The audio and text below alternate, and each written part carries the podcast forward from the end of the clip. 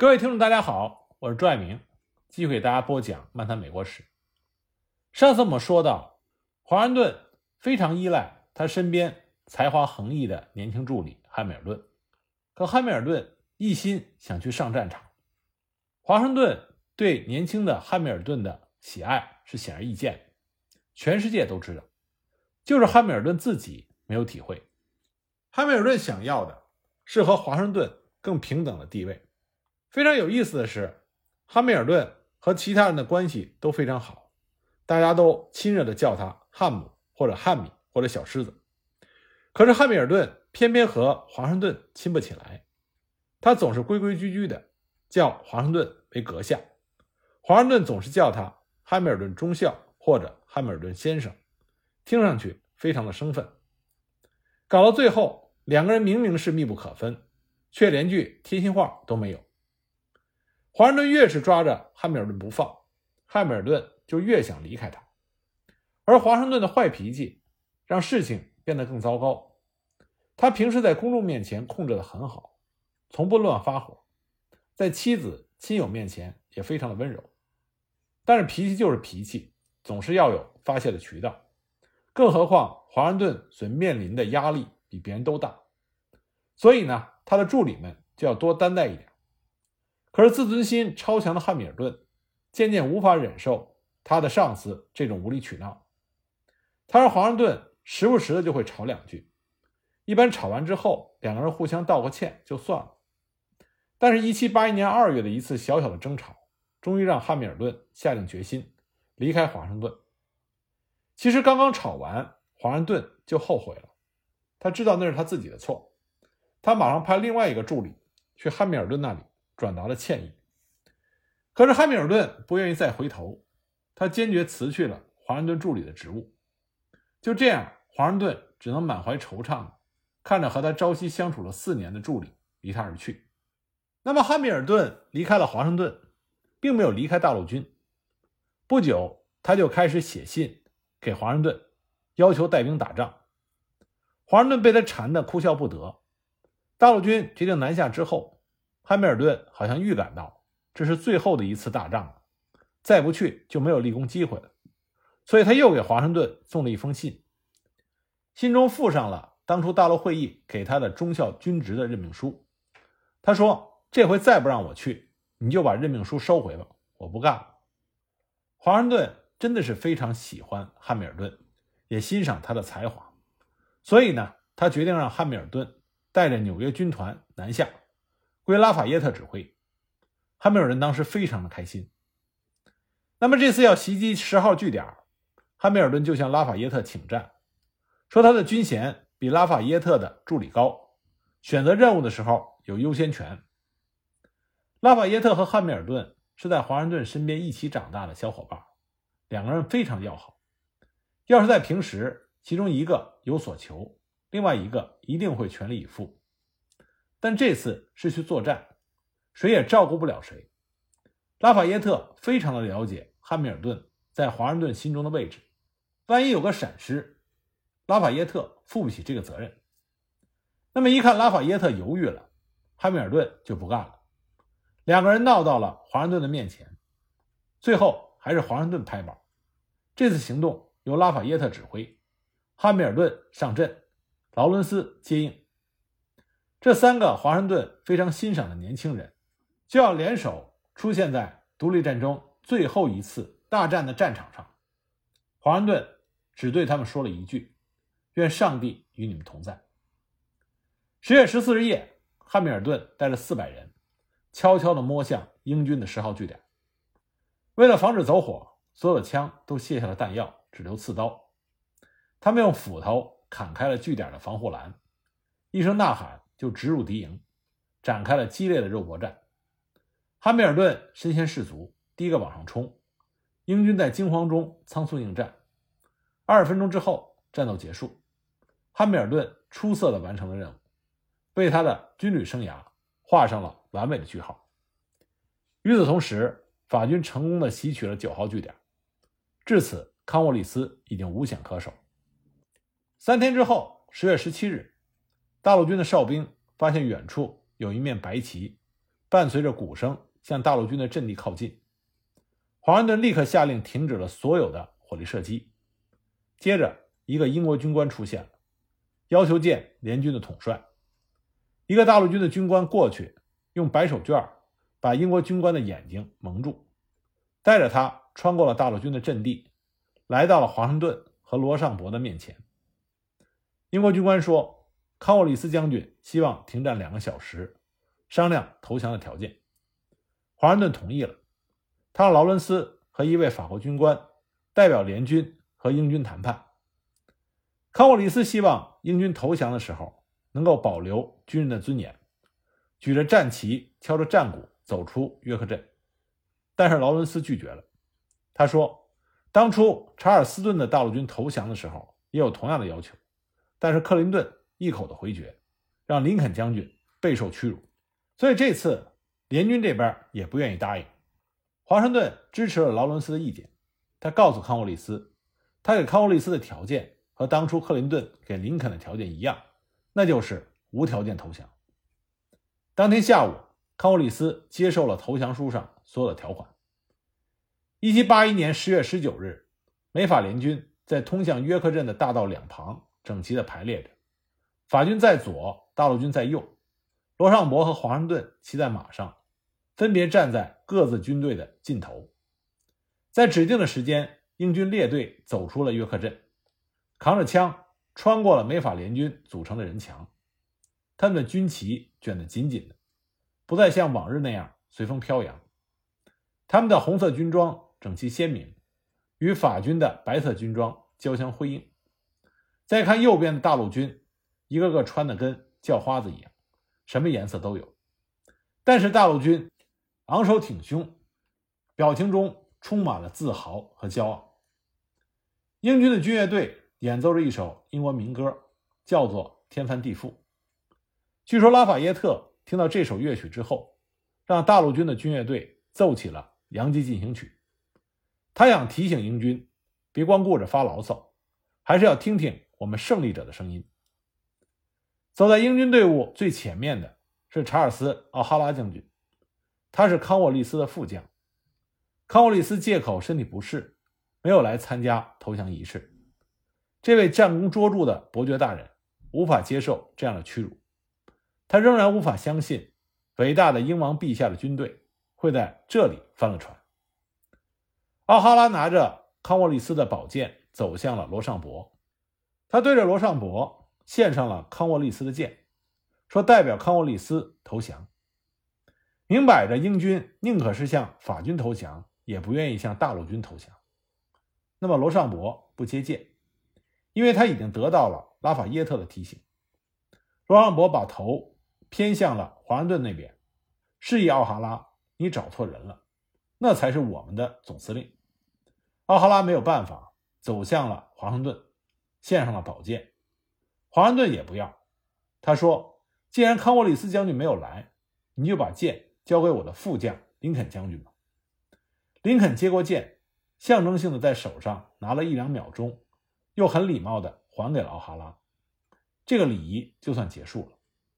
紧接着，林肯将军对奥哈拉说：“请你命令你的军队放下武器。”英军陆续的走到指定的地点，把枪扔在地上，一切最终归于平静。投降仪式过后的第二天，康沃里斯礼节性的拜访了华盛顿，华盛顿宴请了。美法英三军的将领，当时的气氛非常的融洽，仿佛进行的不是一场战争，而是一场友谊赛。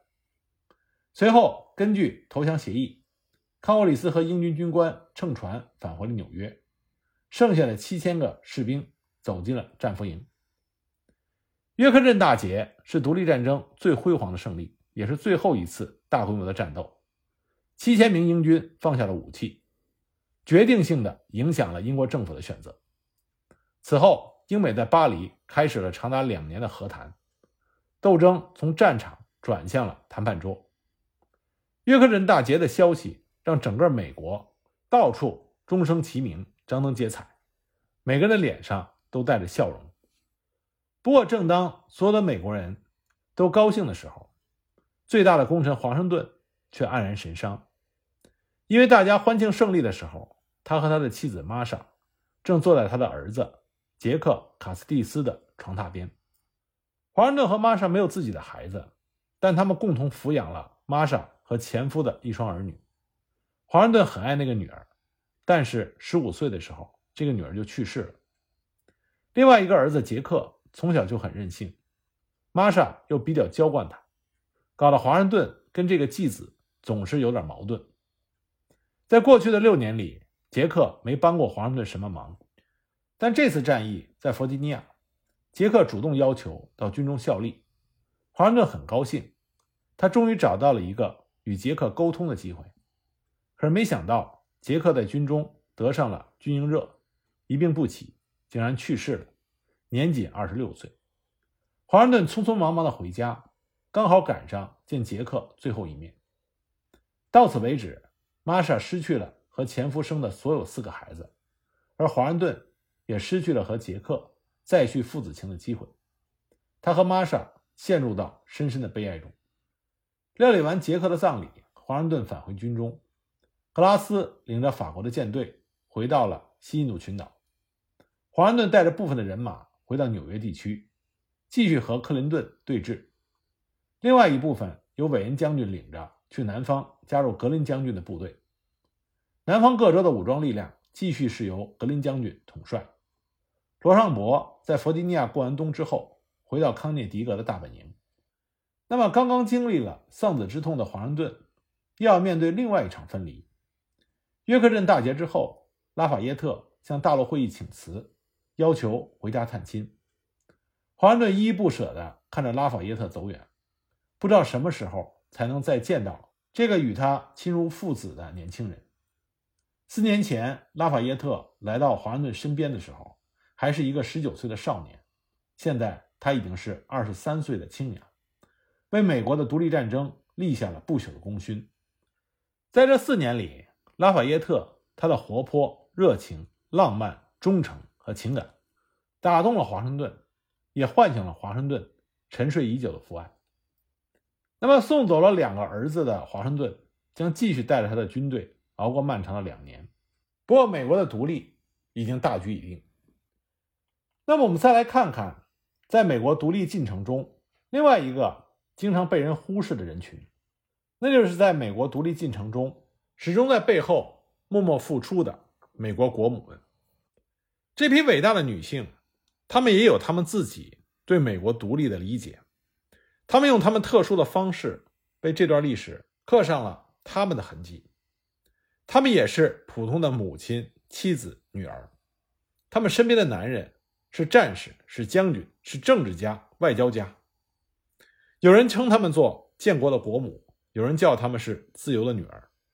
不管是母还是女，他们都尽心尽责，把他们的爱献给了他们的亲人和国家。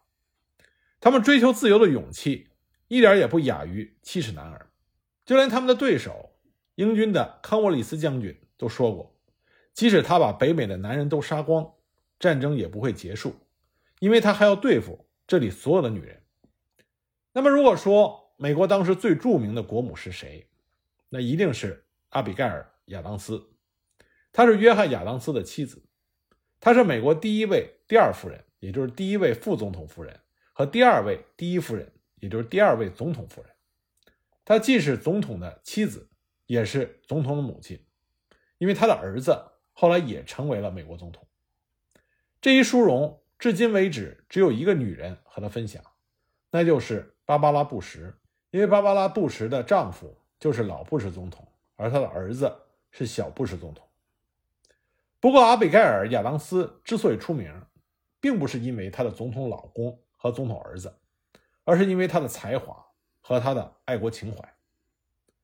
阿比盖尔生得娇小玲珑，但是她是一个大才女。她的写作技巧让她文笔犀利的丈夫都甘拜下风。历史学家们很幸运，因为正是阿比盖尔的笔，为他们描绘了一场真实的、生动的美国革命。他和亚当斯父子以及其他政治领袖的通信，还有他的日记，都是对那个激动人心的年代最宝贵的记录。阿比盖尔的政治嗅觉非常敏锐，他的见解。在许多时候都远胜当时的政要名流。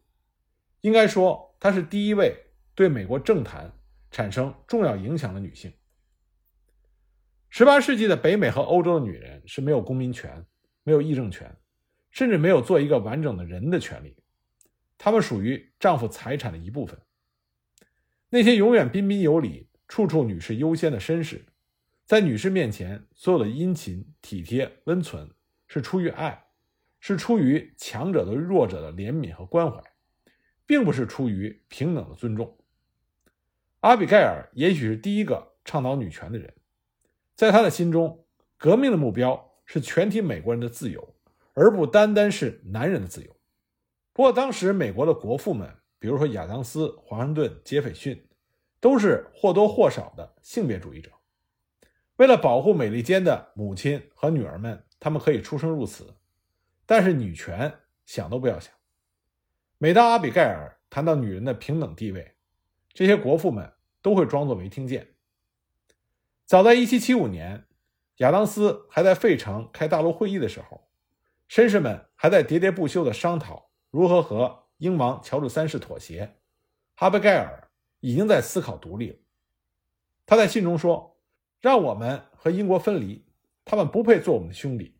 让我们祈求上帝摧毁他们的意志，消灭他们的企图。”他甚至跟亚当斯讨论独立之后应该建立一个什么样的政府。亚当斯非常同意他妻子的意见，但他也明确地告诉阿比盖尔，女人不应该过多的谈论政治。一七七六年三月，大陆会议就独立的议题展开激烈的讨论。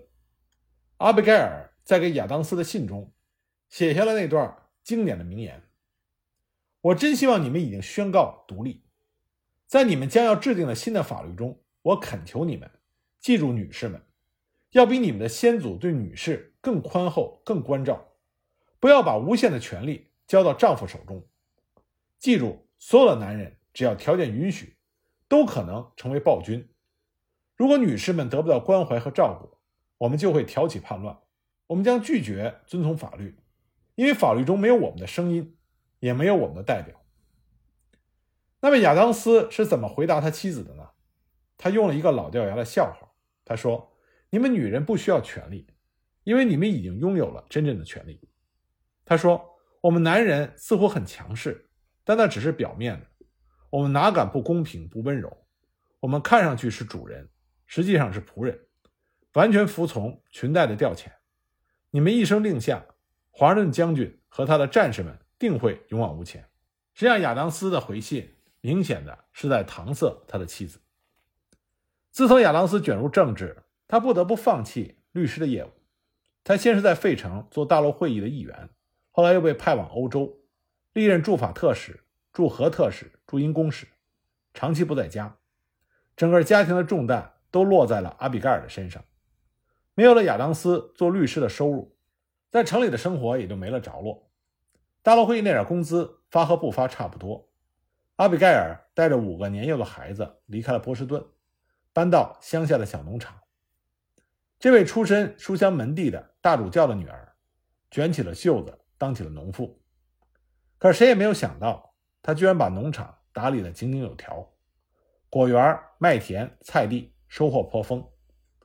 在艰辛的岁月里，阿比盖尔用勤劳的双手维持了一家的温饱。他还教孩子们读书识字，保证他们学业有成。亚当斯出使欧洲的时候，阿比盖尔只提了一个条件：你走可以，但必须带上长子，十岁的约翰·昆西·亚当斯。他要让儿子去欧洲受教育。约翰·昆西·亚当斯先后在法国、荷兰和瑞士读书，十七岁就给法国驻俄特使当翻译，成了最年轻的外交官。正是阿比盖尔让约翰·亚当斯把小亚当斯带去了欧洲，他为他的儿子铺设了一条通往白宫的道路。那么，在阿比盖尔的挣扎和等待中，他有一个朋友，永远不离不弃地支持着他。他的这个朋友就是当时最著名的才女。莫西·奥里斯·沃伦。那么，关于这位才女呢？我们下一集再继续给大家讲。